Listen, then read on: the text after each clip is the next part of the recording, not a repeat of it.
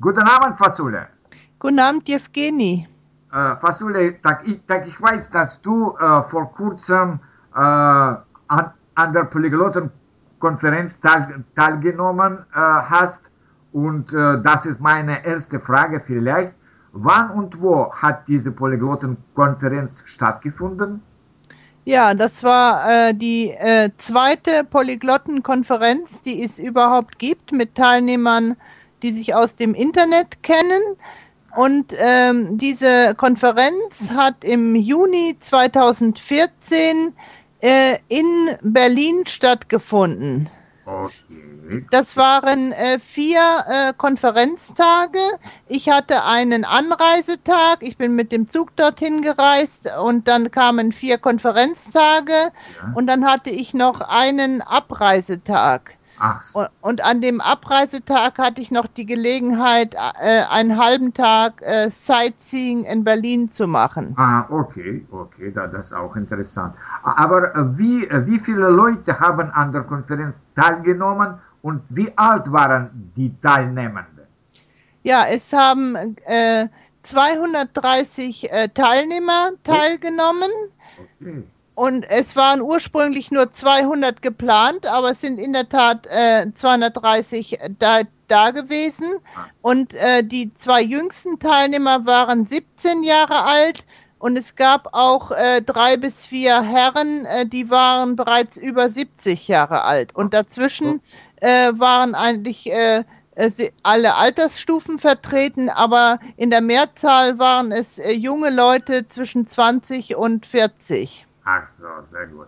Und, und aus welchen Ländern waren diese Leute und welche Sprachen haben sie gesprochen? Äh, die meisten äh, äh, Teilnehmer kamen aus Europa, aus ganz verschiedenen Ländern. Äh, es, es kamen aber auch welche äh, aus, von anderen Kontinenten. Äh, es, ich habe mit einem gesprochen, der, der kam aus Brasilien. Die waren zu zweit aus Brasilien gekommen. Es waren mehrere Teilnehmer aus den USA dabei.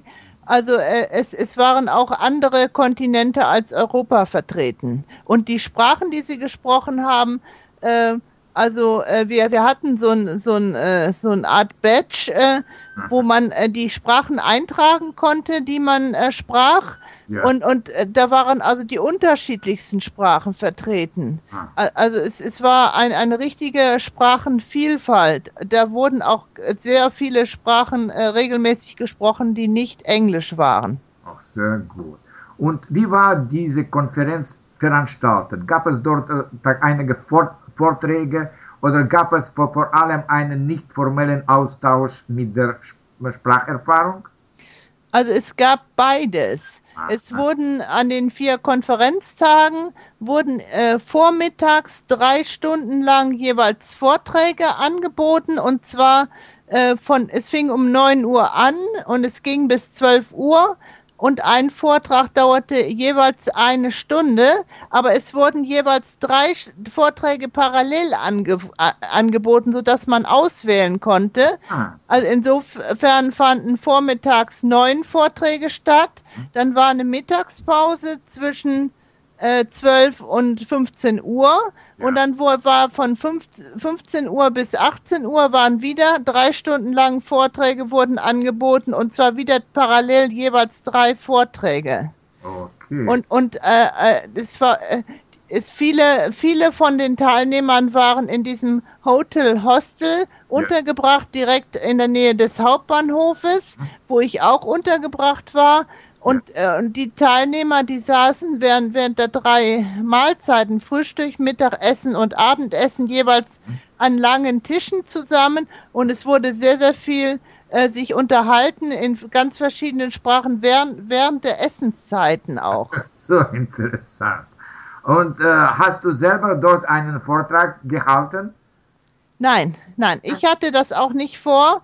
Äh, ich bin auch nicht so unbedingt der Typ, der äh, Vorträge hält. Aha. Äh, ich, ich bin das auch so von meinem äh, normalen Leben nicht gewohnt. Also was mir auffiel bei den äh, vortragenden Leuten, das waren alles äh, Akademiker Ah. und es waren alles Leute, die auch, sagen entweder beruflich oder auch sonst üblicherweise regelmäßig Vorträge halten.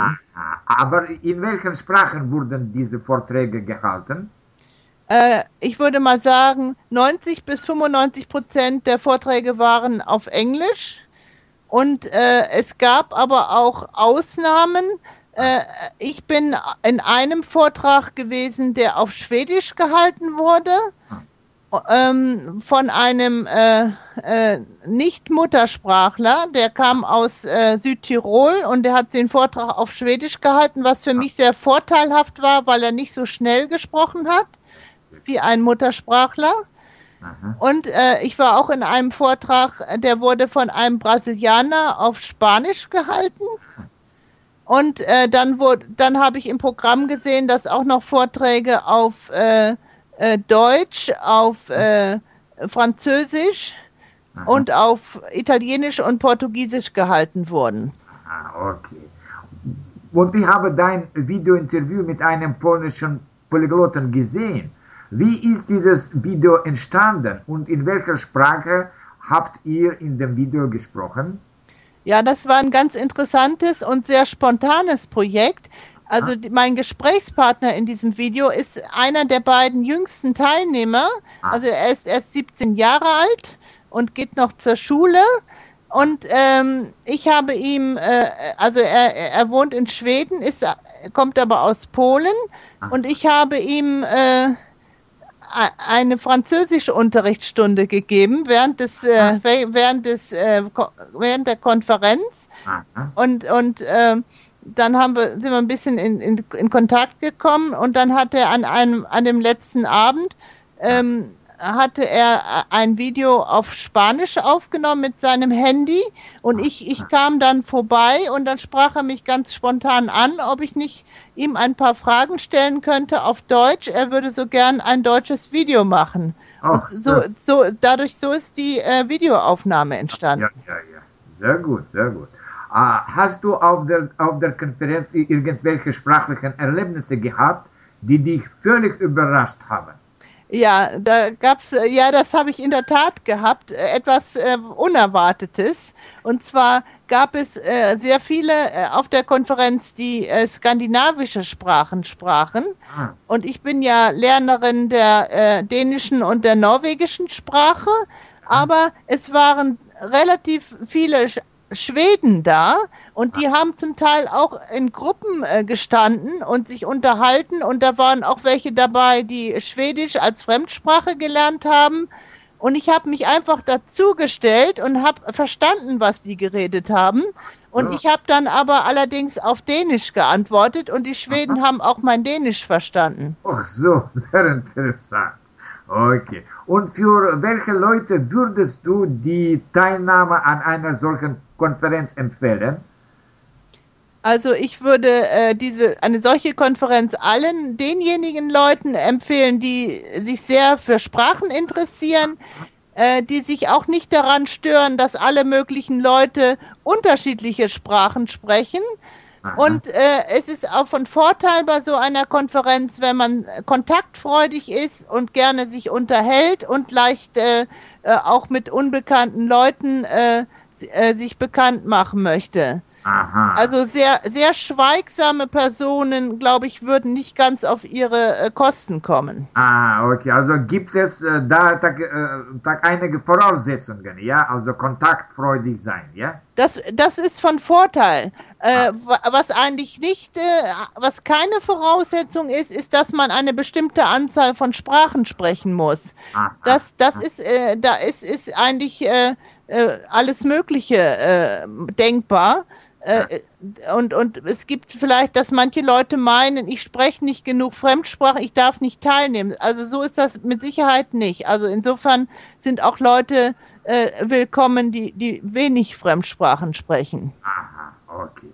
Aber die drei Hauptorganisatoren die dieser Konferenz waren, äh, waren, waren Esperantisten aus Deutschland. Und die, inwieweit hat die Esperanto Kultur die Konferenz beeinflusst?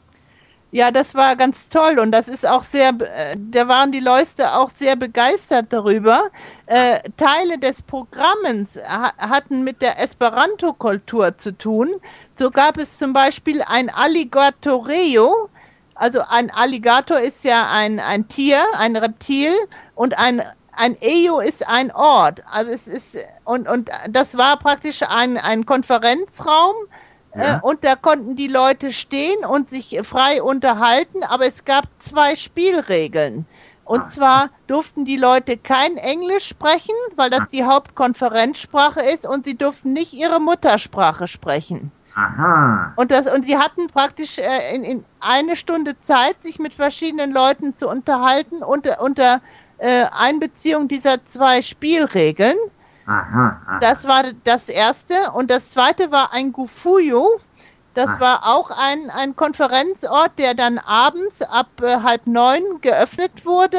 Und da dort saßen zwei Mitarbeiter, die, äh, also Freiwillige natürlich, äh, die haben äh, Tee, Tee ja, ja. serviert und es gab verschiedene Teesorten. Ja, und auf den Tischen standen Kerzen und, und es war also ein, eine angenehme Atmosphäre und es lief leise Musik. Wenn, das, wenn es irgendwo zu laut wurde oder zu viele Leute redeten oder man brauchte mal ein bisschen Ruhe, dann ist man abends ins Gufuyo gegangen. Ach so, ja, interessant. Also, äh, und, äh, und, und das, und das äh, eine andere erfundene Sprache vielleicht, ja, außer Esperanto. Äh, hat eine wichtige Rolle auf der Konferenz gespielt. Ja, ja das war auch äh, für mich überraschend. Und zwar äh, hat die Erfinderin der Sprache Toki Pona an der Konferenz teilgenommen. Das ist, äh, ich glaube, Car Carol Lang aus Kanada. Äh, und sie hat mir erzählt, dass es inzwischen 500 äh, Toki-Pona-Sprecher schon gibt. Die Sprache ist also noch sehr neu. Und ja. die hat auch selber äh, Lehrbücher von Toki Pona äh, verkauft auf der Konferenz. Und es gab auch einen Einführungsvortrag, der eine Stunde gedauert hat über die Sprache Toki Pona. Aha, interessant, ja. Okay. Danke, danke schon für, deine, für dein interessantes Interview. Ja, gern geschehen, Jevgeni. Also, tschüss und, und bis zum nächsten Mal. Tschüss, Jevgeni.